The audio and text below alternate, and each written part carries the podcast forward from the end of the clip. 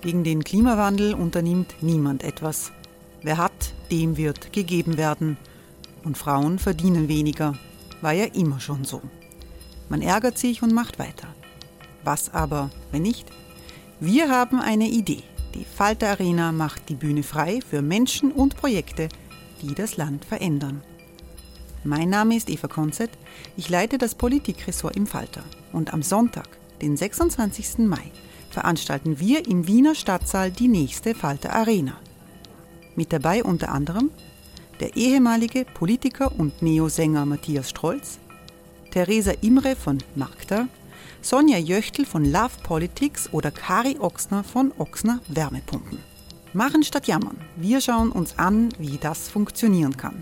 Kommen auch Sie vorbei. Alle Informationen und Tickets finden Sie unter falter.at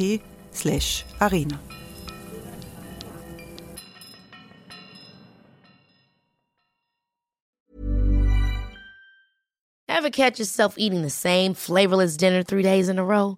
Dreaming of something better? Well, HelloFresh is your guilt-free dream come true, baby. It's me, Kiki Palmer.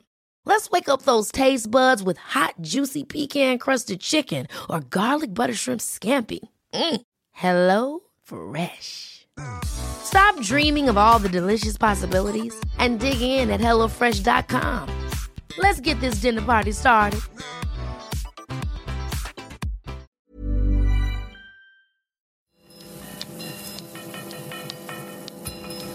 Falter Radio, der Podcast mit Raimund Löw. Herzlich willkommen, meine Damen und Herren, zum Falterradio für Samstag, den 21.04.2018. Wir bieten diesmal aus der Falter Werkstatt Zusatzinformationen über Pestizide.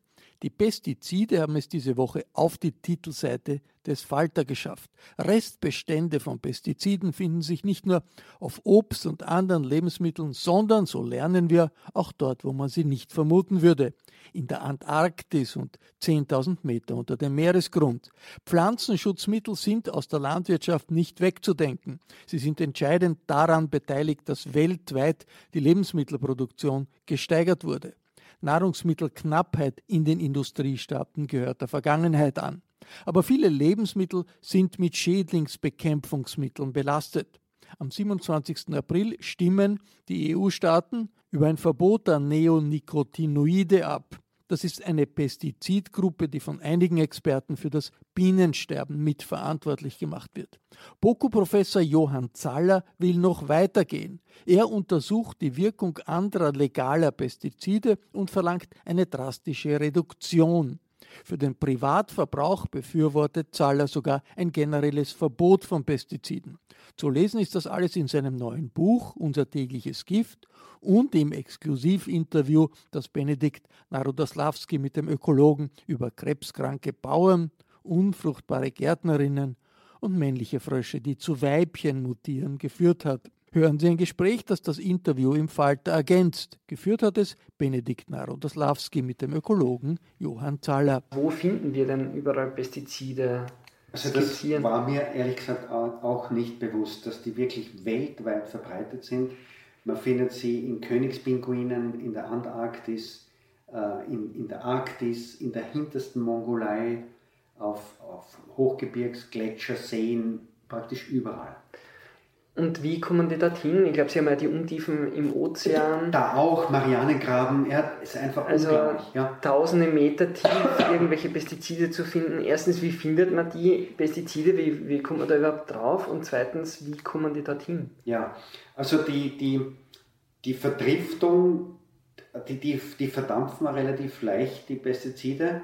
Das sieht man, wenn, wenn man so die, die Bauern spritzen sieht wenn, wenn ganz feiner Sprühnebel aufgebracht wird und, und äh, Thermik herrscht oder was, dann, dann werden die Pestizide einfach in große Höhen verfrachtet und da oben irgendwelche Jetströme oder, oder was da vorherrschen und dann werden die über tausende Kilometer verfrachtet. Wir brauchen uns nur daran zu erinnern, äh, wir kriegen jedes Jahr äh, äh, Sand aus der Sahara zu uns. Das ist auch 3000 Kilometer oder mehr weiter weg, äh, weit weg. Und Sand ist aber viel, viel schwerer als diese winzigen äh, Tröpfchen da von diesen Pestiziden. Also so muss man sich das ungefähr vorstellen, was die Verfrachtung betrifft. Und dann, und dann werden sie halt in den Wolken eingebaut und, und regnen sich ab. Und so kommen sie ins, ins Gletschereis, weil es dort schneit dann und praktisch die Eisschicht aufgebaut wird. Und dann mit dem Klimawandel schmilzt es, schmilzt es wieder ab. Und dann kriegen wir plötzlich 40 Jahre nach dem Verbot wieder DDT ins, ins, ins Wasser. Was ist DDT, wenn Sie das nochmal kurz äh, beschreiben? Das ist ein, ein, ein Insektizid, der so in den, in den 40er bis 70er Jahren ganz stark verwendet wurde. Das war praktisch das Allheilmittel für äh, Insektenbelastung von Kopfläusen äh, bis über Kartoffelkäfer, alles Mögliche, was uns halt geplagt hat, wurde damals mit DDT behandelt und galt als wirklich das Wundermittel. Meine Mutter hat mir erzählt, sie sind regelmäßig in der Volksschule mit DDT eingebudert worden. Äh, komplett die Kinder, also ganzer und im, im, im, Stall, die Stallgebäude wurden komplett ausgegast mit DDT, damit die ganzen Fliegen kaputt gehen und so. Äh, und erst die Rachel Carson hat dann 1960, äh, in den 60er Jahren, äh, entdeckt, äh, dass also sie war Biologin, Vogelkundlerin auch und hat entdeckt, dass äh, die, die Gelege der, der vieler Greifvögel äh, irgendwie anfällig waren und die Nachkommenschaft irgendwie äh, gelitten hat. Und dann hat sie entdeckt, die Schalen sind extrem dünn, werden immer dünner bei diesen Vögeln. Und dann war das so, dass äh, das in Regionen war, wo zuvor, also im Bereich der großen Seen, da hat man mit Flugzeugen über die großen Seen hat man das DDT versprüht gegen Moskitos und so weiter, also Stechmücken, Gelsen und so, um das zu bekämpfen. Und die, die Greifvögel haben die Fische dort rausgefangen aus dem See äh, und so hat sich das fortgepflanzt. Und man ist dann drauf gekommen, das ist ein hochpersistentes Mittel, also sehr, sehr langlebig, fettlöslich und löst sich äh, und, und reichert sich eben im, im Fettkörper der Tiere an äh, ist krebserregend und, und äh, auch äh, erdgutschädigend und was weiß ich, was noch alles. War das nicht im Vietnamkrieg? Hat das da nicht. Äh, äh, nein, das war was anderes. Ah, das, das, war nicht das EDT, war das war Agent Orange, genau. Mhm. Das war ein Herbizid, mhm. ein, ein Unkrautvernichtungsmittel, äh, das dort eingesetzt worden ist, um, um den Urwald zu entlauben, damit man die Kämpfer dort sieht von der US-Armee. Mhm. Dieses, dieses, ein Bestandteil von äh, Agent Orange ist 2,4-D, ist die Bezeichnung dieses Herbizids. Das ist jetzt in der Renaissance, das kommt jetzt wieder. Mhm. Das wird jetzt, da gibt es jetzt schon Präparate, wo Glyphosat gemeinsam mit 2,4-D gemischt wird, weil viele Pflanzen resistent sind gegen Glyphosat. Glyphosat wirkt nicht mehr. Und jetzt packt man das 2,4-D, das eben mit dieser blutigen Geschichte, packt man da jetzt da dazu. Und ist es ungefährlich? Nein, also da gibt es jetzt noch, in, in Vietnam gibt es jetzt noch äh, äh, geschädigte Kinder, behinderte Kinder, die auf die, auf, der, auf die Welt kommen. Und das, das wird jetzt wieder quasi... Äh, das kommt jetzt wieder... In Österreich und in Europa? Äh, in, auf alle Fälle in Amerika. Äh, und ja, ich hoffe, dass es bei uns nicht kommt. Obwohl dort nachweislich behinderte ja. vietnamesische Kinder zur ja, Welt gekommen ja. sind. Mhm. Weil man eben sagt, eben das ist auch so, so die, die, diese, irgendwie die, die zynische Argumentation dann, wenn es nur auf den Feldern angewandt wird unter, unter ein, Einhaltung der Sicherheitsbestimmungen, dann ist kein Problem. Da, dort war es halt das Problem, dass die mit den Flugzeugen über die Dörfer und so weiter geflogen sind und die Leute praktisch direkt damit in Kontakt gekommen sind. Aber ich finde das schon sehr, sehr zynisch, diese Argumentation. Gell? Sie schreiben da in Ihrem Buch, dass Pestizide auch in der Nabelschnur von Babys gefunden werden. Wie geht das? Ja, weil, weil die, die, die, die Mütter kontaminiert sind über die Nahrungsmittel mit dem, mit dem Gift und es auf den Fötus übergeht. Und das muss man, sich, muss man sich auf der Zunge zergehen lassen. Die, der, dieser junge Erdenbürger kommt mit dieser Belastung dann schon auf die Welt. Was kann, was kann das arme Kind dafür? Das heißt, eigentlich tragen wir das alle in uns. In der Muttermilch, in, überall ist es nachgewiesen. Gewisse und, Pestizide. Und geht es nur übers Essen oder, oder wie nehmen wir diese Dinge auf?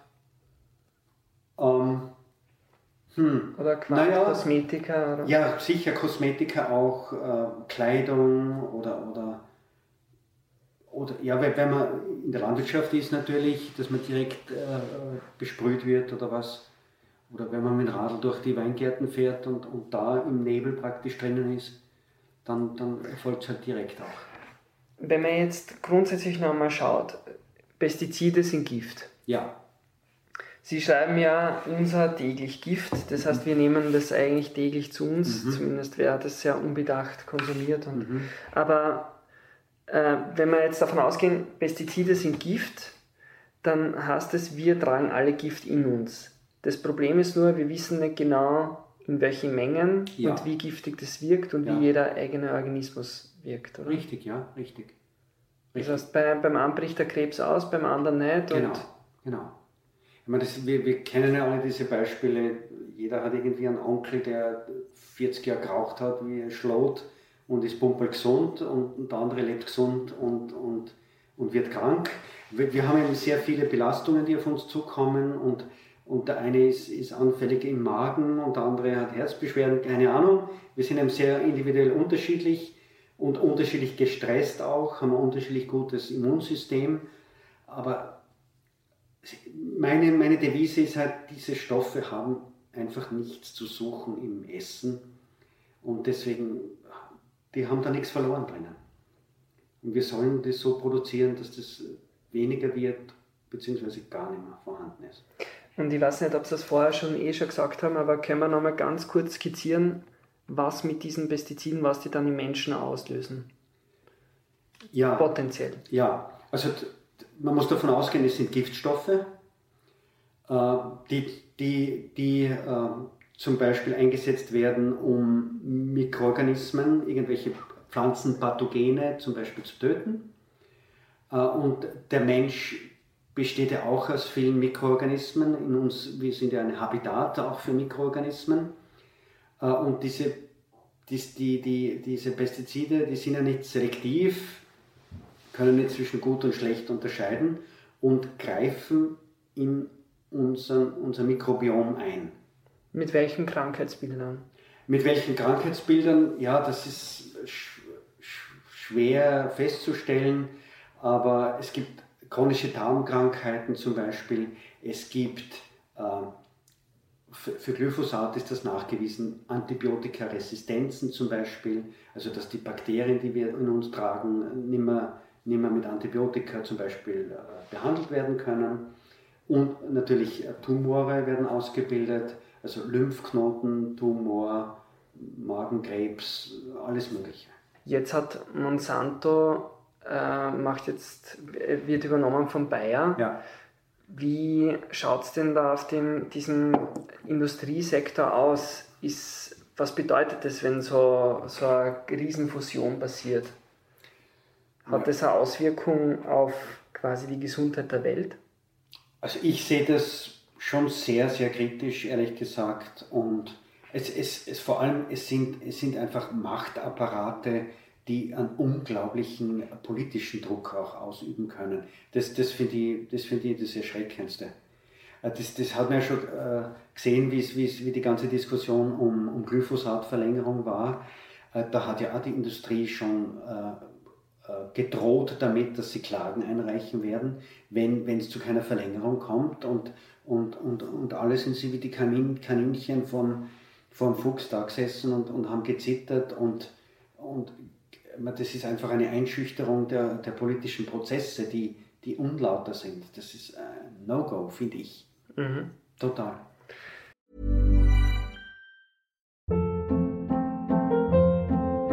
Hold up. What was that? Boring. No flavor. That was as bad as those leftovers you ate all week. Kiki Palmer here, and it's time to say hello to something fresh and guilt-free. Hello Fresh. Jazz up dinner with pecan-crusted chicken or garlic butter shrimp scampi. Now that's music to my mouth. Hello Fresh. Let's get this dinner party started. Discover all the delicious possibilities at hellofresh.com.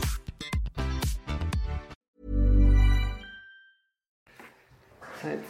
Schau mal ganz kurz. Entschuldigung. Mhm. Es gibt da nämlich.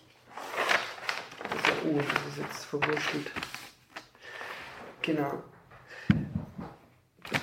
Der Sonderausschuss über das EU-Genehmigungsverfahren für Ja. Pestizide nimmt die Arbeit auf. Ja, Die europäische Politik, würden Sie sagen, die ist da sehr aktiv jetzt momentan? ich Oder finde schon, dass, dass sich da jetzt einiges tut. Also ich, ich, bin, ich bin optimistisch. Man muss natürlich abwarten und schauen, was da wirklich rauskommt. Aber, aber also ich finde es toll, dass dieser, dieser Druck aus der, aus der Zivilgesellschaft da irgendwie jetzt dann doch in der Politik angekommen ist und, und da offenbar der Hut brennt ein bisschen. Es ist ja, äh, es wird ja dieses Jahr noch entscheiden, ob diese äh, Neonics äh, Ja. erlaubt bleiben Ja. oder nicht. Ja. Gibt es da, was, was spricht eigentlich gegen diese, diese Mittel? Äh, Weil die Bauern haben, haben doch sehr stark äh, protestiert gegen dieses Verbot. Ich Ja. kann mich erinnern, der äh, Landwirtschaftsminister hat sich da in die geht. Ja. Genau, also das, äh, die, die, die müssen doch irgendeinen Zweck erfüllen, wenn die Bauern so massiv dafür sind, oder? Ja, ich meine, das sind halt Insektizide, die natürlich schon ihre Wirkung haben.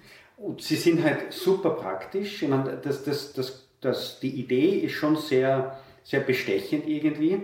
Man hat das Samenkorn, taucht das ein in diese, in diese Pestizide, in diese Neonics und dann wächst das, die Pflanze und diese Neonics, weil sie systemisch wirken, verteilen sich über die gesamte Pflanze. Das heißt, die gesamte Pflanze ist dann geschützt. Ich brauche dann danach ja nicht mehr, nicht mehr spritzen und gar nichts, weil sich das so verteilt. Das Problem ist halt, äh, haben wir gesehen, dadurch, dass es systemisch ist, findet man es im Nektar wieder, findet man es im Pollen wieder, findet man es eben überall wieder. Und sobald äh, eine Biene dran, dran äh, saugt oder, oder den Pollen frisst davon, ist sie beeinträchtigt, weil das sind ja Insektizide. Das Insektizid weiß ja nicht, ob das jetzt ein, ein böser Herbivor ist oder, oder eine gute Biene ist und die Bienen sterben halt darunter. Das sind noch dazu sehr, sehr starke, unglaublich toxische, also 10.000 Mal toxischer, glaube ich, schreibe ich im Buch auch, 10.000 Mal toxischer als DDT damals.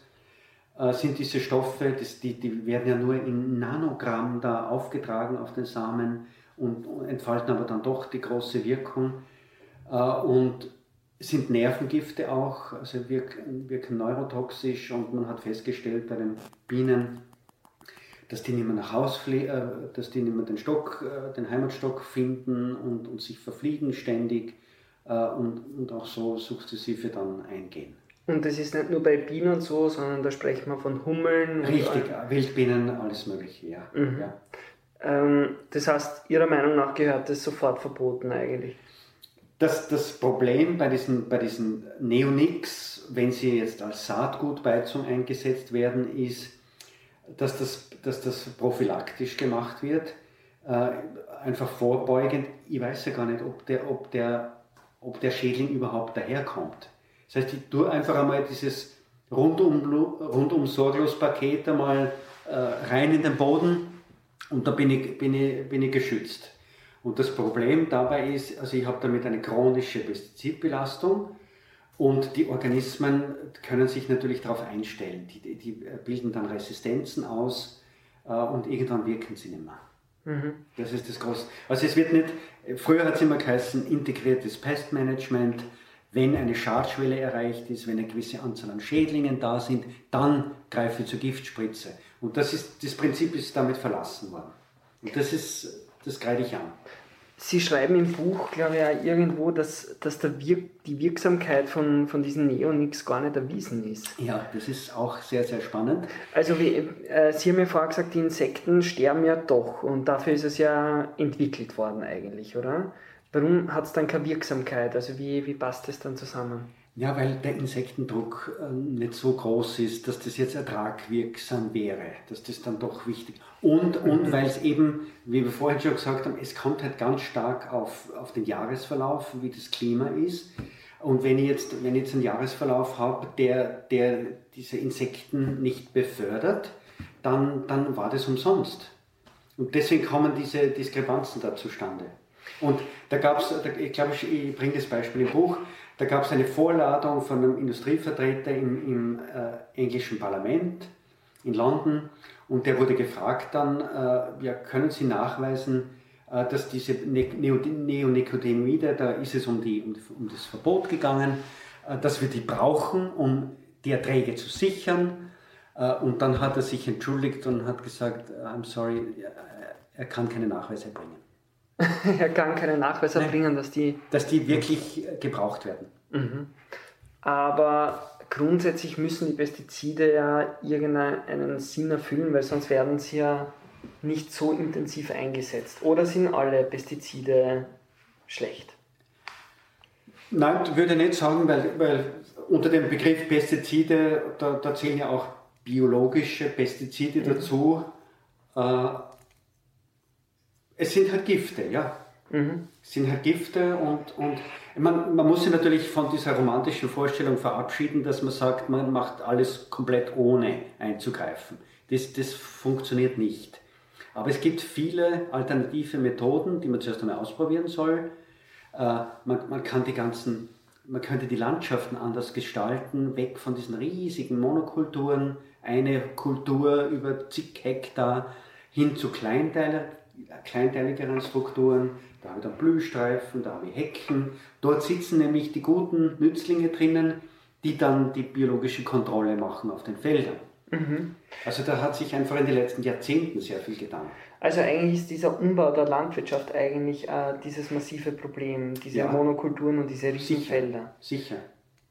Wenn man jetzt, man könnte ja sagen, die Lebensmittel werden ja aber deswegen so billig, weil es so einfach zu bearbeiten ist und es geht dann nur über diese Monokulturen, weil dann äh, fliege halt einmal mit dem Flieger drüber und spritze runter und quasi alles tot, außer die Nutzpflanze, die mhm. dann doch irgendwie gedeiht. Mhm.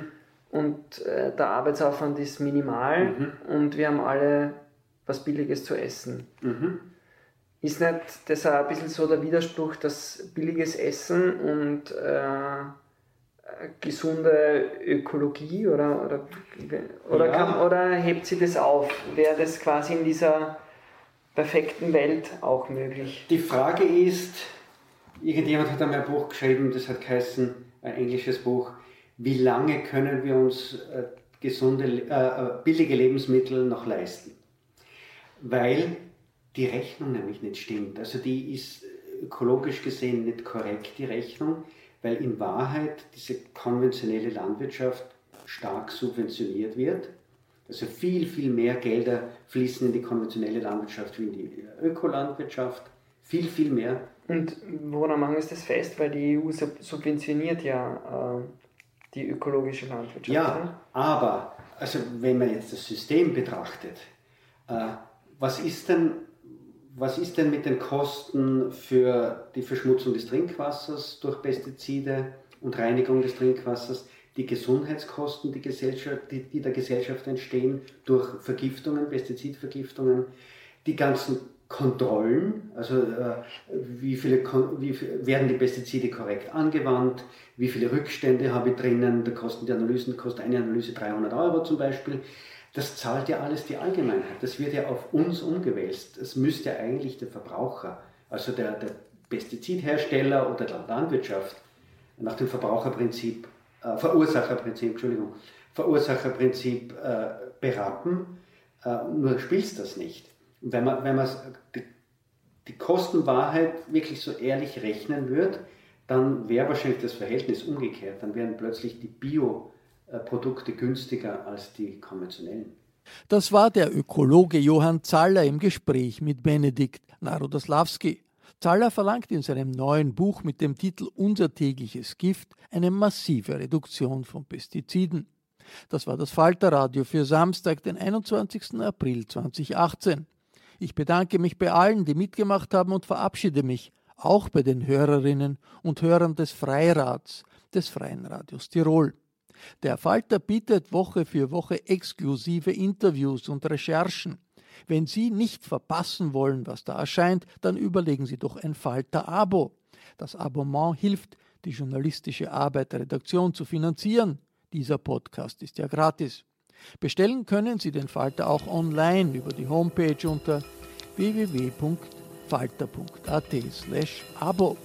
Die Signation kommt von Ursula Winterauer, die Technik hat wie immer Anna Goldenberg unter Kontrolle. Im Namen des gesamten Teams verabschiede ich mich bis zur nächsten Folge.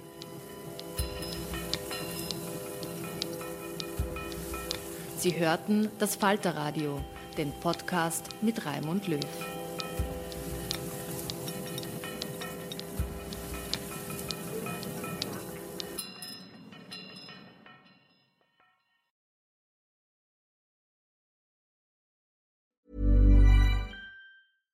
Ever catch yourself eating the same flavorless dinner three days in a row? Dreaming of something better? Well, HelloFresh is your guilt-free dream come true, baby. It's me, Kiki Palmer. Let's wake up those taste buds with hot, juicy pecan-crusted chicken or garlic butter shrimp scampi. Mm. Hello Fresh. Stop dreaming of all the delicious possibilities and dig in at HelloFresh.com. Let's get this dinner party started. Imagine the softest sheets you've ever felt. Now imagine them getting even softer over time. That's what you'll feel with Bowl and Branch's organic cotton sheets. In a recent customer survey, 96% replied that Bowl and Branch sheets get softer with every wash. Start getting your best night's sleep in these sheets that get softer and softer for years to come. Try their sheets with a 30-night guarantee. Plus, get 15% off your first order at bowlandbranch.com. Code BUTTERY. Exclusions apply. See site for details.